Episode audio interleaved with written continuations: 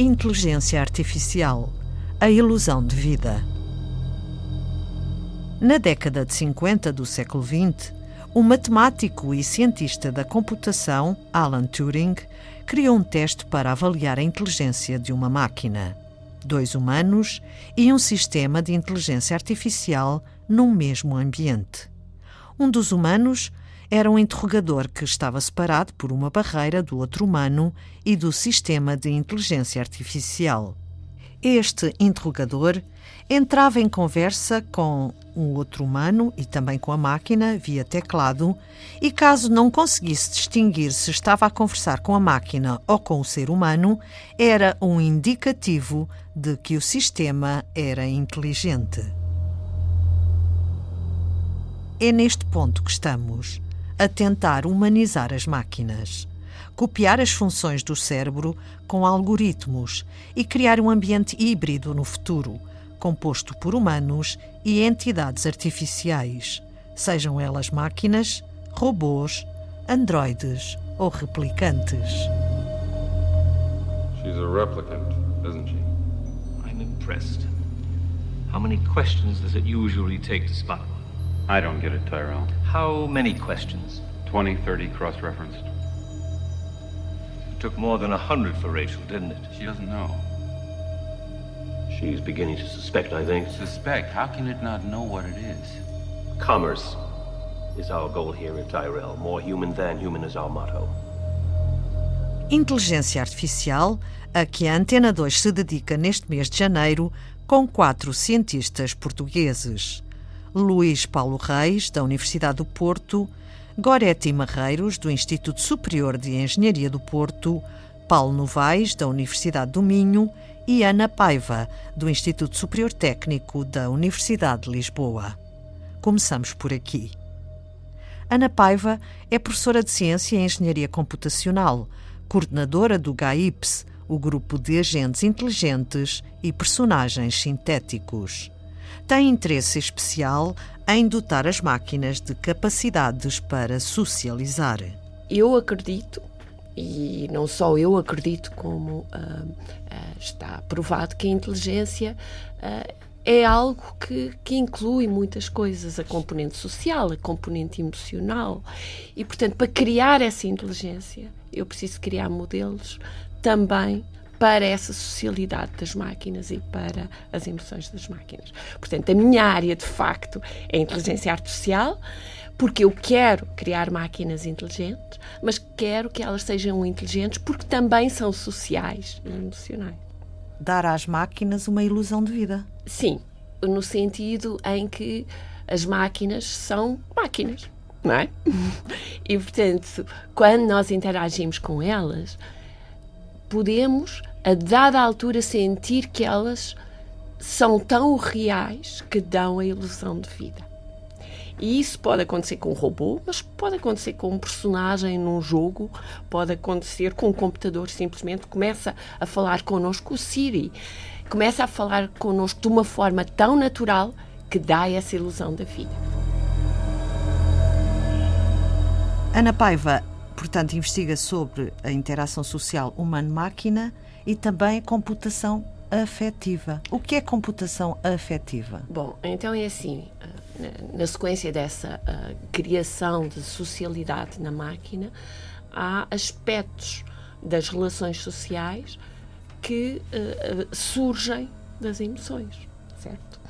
Portanto, a questão das emoções Uh, guia o nosso comportamento, guia a nossa tomada de decisão e, de facto, condiciona a nossa inteligência. Nós uh, temos inteligência, a nossa inteligência, as emoções estão lá, são parte da inteligência dos humanos. Portanto, quando nós tentamos criar essa inteligência nas máquinas, nós precisamos, de facto, de considerar as emoções. Não só na uh, síntese de emoções. Portanto, uma máquina ser mais, estar mais contente, ok? Ou, ou, ou menos, vá lá, mas também na percepção das emoções dos humanos. E repare, por exemplo, uh, hoje quando vinha para aqui, uh, o trânsito estava terrível. E a dada altura eu comecei a ficar uh, enervada, aquele stress normal de quando estamos a conduzir. O carro, eventualmente no futuro, se for uma entidade autónoma, inteligente, que me percebe, deveria ser capaz de perceber esse meu estado eh, emocional e responder da forma adequada a esse meu estado. Por exemplo, uh, guiar-me com alternativas. Uh, Mas isso já temos o GPS. Uh, mas não é, não é autónomo nessa tomada de decisão. Okay? Portanto, guiar-me com alternativas, meter um, um podcast, um, uma música que me ajude, portanto, ajudar-me nesse meu processo. Explicar, por exemplo, uh, qual seria o melhor caminho. Portanto, há algo que as máquinas podem fazer na percepção das emoções das pessoas e que faz com que a interação entre os humanos e as máquinas seja mais natural, inspirada na forma como nós, humanos, interagimos. Na vida real, não na ilusão da vida, nós, para uh, agirmos socialmente, também temos que ser educados. Ah, as máquinas também têm que ser educadas?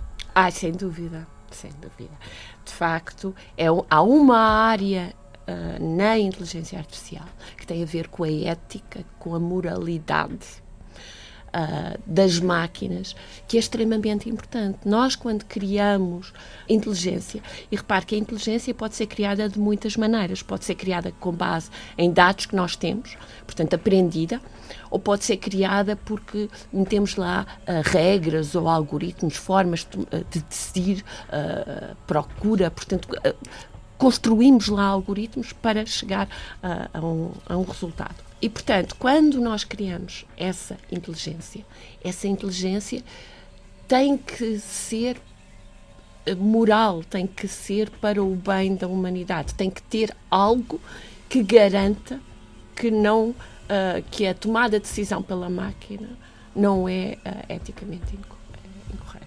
E há muita gente a olhar para isso. Por exemplo, eu trabalhei uh, bastante em, na questão de dotar as máquinas, dotar as máquinas de empatia. E o que é isso de dar-lhes a capacidade de dar empatia? É fazer com que elas percebam as emoções dos outros e respondam emocionalmente a essas emoções. Ora, essa capacidade de empatia pode levar à moralidade da máquina. Portanto, se eu uh, perceber o outro, colocar-me na posição do outro, eu não faço mal ao outro. Eu não faço mal ao outro. Eu ajudo a outra pessoa. E, portanto, de facto, a empatia pode ser um caminho para chegar à moralidade. E há quem defenda que esse é um dos caminhos. Portanto, a moralidade tem que aparecer na construção das máquinas inteligentes. Ana Paiva escreveu que estudar interações sociais para e com máquinas é um desafio que nos permitirá criar uma inteligência artificial, abre aspas, humana, fecha aspas. Sim. Pode elaborar um pouco sobre isto? Criar uh, uma inteligência só na resolução de problemas, por exemplo, imaginemos o xadrez, não é? que foi um dos grandes desafios da inteligência artificial, até conseguir que uh, a IA eh, ganhasse ao grande mestre de xadrez, e agora com o Go é exatamente a mesma coisa. Repare que esse desafio é um desafio muito computacional e muito pouco social. As máquinas conseguem ganhar os humanos a xadrez, em Go, mas são incapazes de ter uma conversa social como nós estamos aqui a ter. Okay? Portanto, o facto de nós construirmos estas novas, uh, nas tecnologias, tentarmos criar esta componente social, vai permitir que, de facto, a máquina se torne mais humana. E é isso o meu objetivo. A sua viagem. A minha viagem, obviamente. E é o meu desafio é encontrar tarefas em que os humanos e as máquinas podem, podem fazer lado a lado uh, de uma forma cooperativa e, portanto, e de uma forma social. Por exemplo? Portanto, por exemplo, um dos desafios grandes que, que, que nós temos como sociedade tem a ver com a saúde. Não é? Nós não vamos ter a capacidade de lidar com muitos dos problemas da saúde, de, de tomar conta dos idosos, que, que é um problema. O Japão está a atravessar, nós vamos atravessar a dada altura.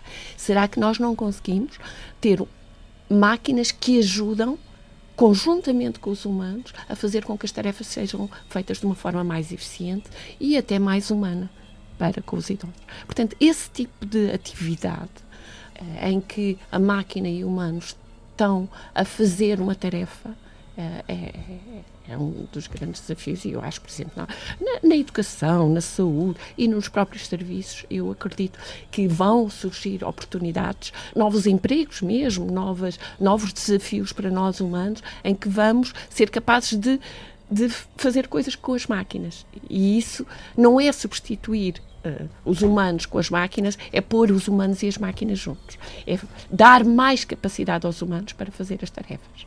É tipo uh, fazer com que os humanos sejam enriquecidos com a presença das máquinas. Look, Dave. I honestly think you ought to sit down calmly. Take a stress pill and think things over. Há muita gente muito preocupada que a inteligência artificial vai, vai roubar empregos. Roubar empregos. Eu uh, já estou nisto há muitos, muitos anos. Eu quase 30 anos trabalho em IA. E, e, de facto já havia a inteligência artificial subir muito, já havia aquilo que nós chamamos o inverno da inteligência artificial. Foi quando? Uh, que foi, portanto, aí começou no final dos anos 70, 80, 90, portanto, houve ali uma quebra grande e mais recentemente, com com a explosão dos dados, os algoritmos começaram a ser uh, capazes de, de, fazer coisas mais inteligentes usando técnicas uh, com base em dados e de machine learning.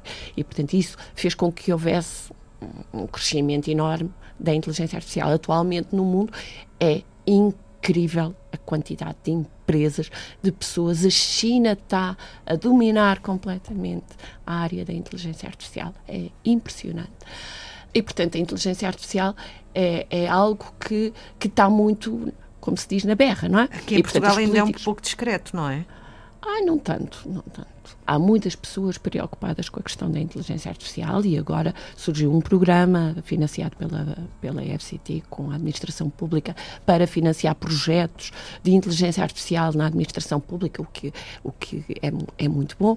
E, portanto, há, as pessoas estão preocupadas, mas eu não me preocupo com uh, o, uh, o, desaparecimento dos empregos. Eu preocupo-me é com uh, outras coisas, como, por exemplo, o facto dos dados estarem a ser todos obtidos na China e nos Estados Unidos e, e estarmos a construir máquinas que estão muito, uh, como se diz, bias, são muito... Uh, são uh, preconceituosas, não é? Preconceituosas. Esse tipo de preocupação, para mim, é, é mais importante do que vai desaparecer os empregos. Porque, não, porque vai aparecer outros empregos, não é? É aquilo que eu, que eu estava a tentar dizer. Eu acredito que surgirão outras oportunidades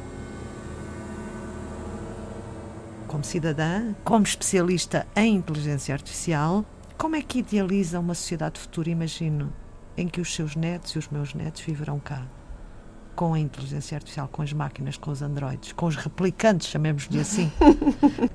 Quer dizer, uh, vamos pensar, há 50 anos, se calhar, nós não imaginávamos a sociedade que temos agora, com as máquinas que temos, com os computadores pessoais, ou, uh, ou com os telemóveis, com, com tudo isso, não imaginávamos daqui por 50 anos termos máquinas que andam e que nos ajudam a fazer a tarefa, para mim não é uma distopia, é uma evolução natural.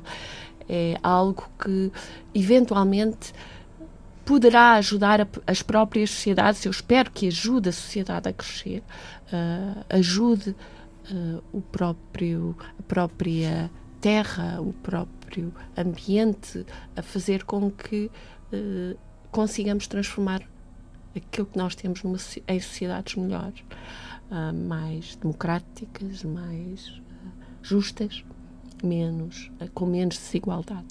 De facto, a desigualdade é um problema que nós temos, que as tecnologias têm estado a. Dramatizar? Sim, sim, sem dúvida, têm estado a, a fazer com que cada vez seja maior a desigualdade e isso é preocupante, mas penso que se calhar uh, usar a inteligência artificial pode ser um caminho para combater esse tipo de situação que está a acontecer. Quando começarmos a dar conta que está a acontecer, as próprias máquinas poderão ter a capacidade de resolver de uma forma que seja melhor para a própria população. Portanto, quando, quando, quando, quando se tenta prever o que é que vai acontecer e criar esses mundos uh, estranhos, não, de facto. Eu costumo dar o exemplo. Vocês têm robôs? Não. Porquê? Porque é difícil. É difícil. Aquilo que nós estamos a falar de construir inteligência nas máquinas é muito difícil.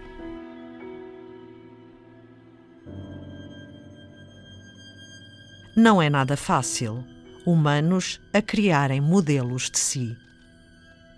Antena 2 Ciência com Ana Paiva, professora de Ciência e Engenharia Computacional, investigadora em Inteligência Artificial e coordenadora do GAIPS, o grupo de agentes inteligentes e personagens sintéticas. Na próxima edição, ouviremos Paulo Novaes, da Universidade do Minho. Estamos a dotar de capacidades cognitivas todos os objetos do nosso dia a dia. Foi Antena 2 Ciência.